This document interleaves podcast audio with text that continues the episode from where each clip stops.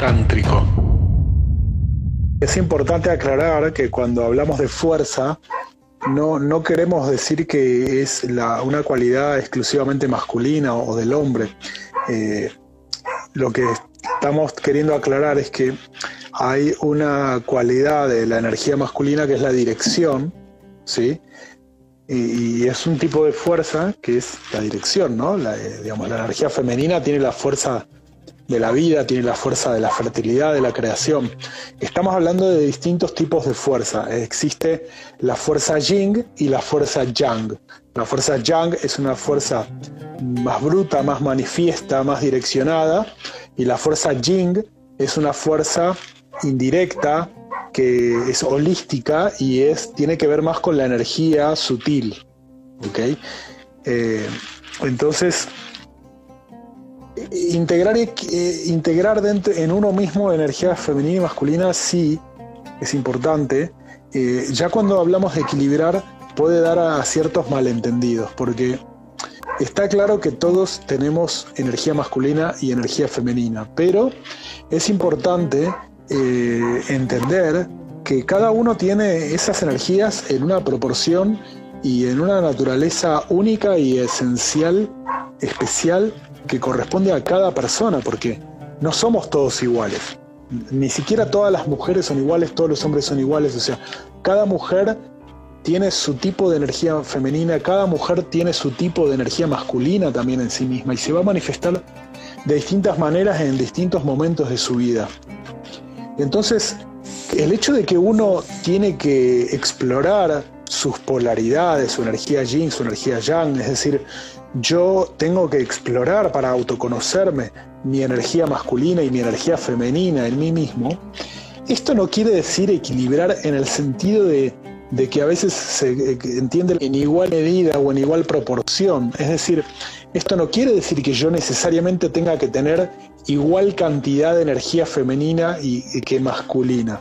¿sí? Eso es un error muy común que se da en la modernidad y que en el Tantra y las tradiciones antiguas lo comprendían ya profundamente hace miles de años.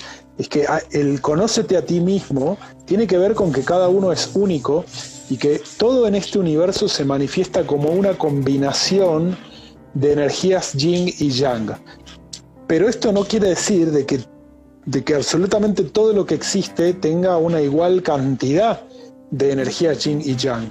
Todo lo que existe tiene yin y yang, pero lo contiene en proporciones o en cantidades complementarias. No, es equilibrio en el sentido de que son iguales, de igual cantidad, de que vos tenés que ser 50% hombre, 50% mujer internamente.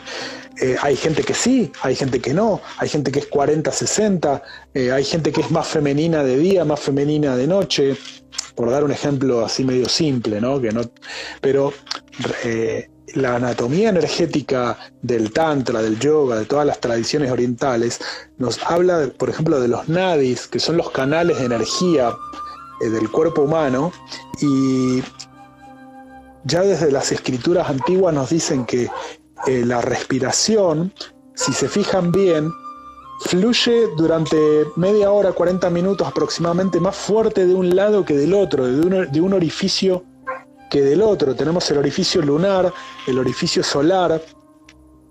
Y entonces ya a nivel energético, a nivel sutil, nuestro cableado eléctrico está siendo alternativamente, alternadamente eh, más femenino o más masculino. Cada 40 minutos uno, 40 minutos otro y cada 20 minutos aproximadamente fluye en la misma proporción en ambas fosas nasales y que según la tarea que estamos realizando eh, nos ponemos más solares o más lunares, ¿eh? según esté fluyendo la energía por ida o pinga la nadi.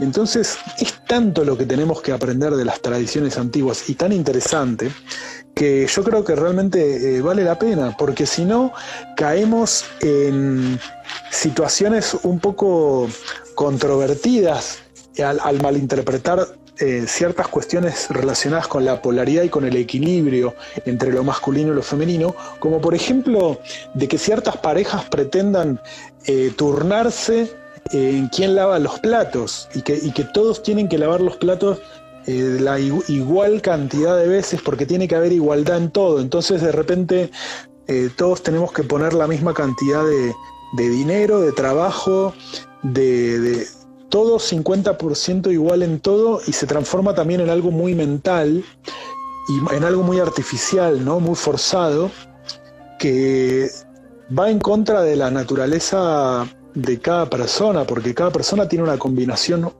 única de energías femeninas y masculinas que ha de complementar en uno mismo y que también habría de complementarse los unos con otros, ¿no?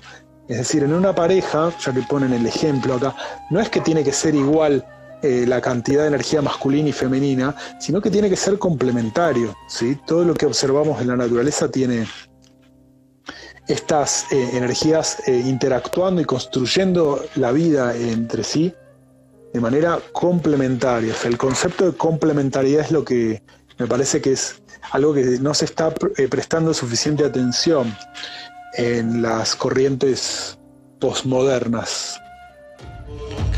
Tántrico.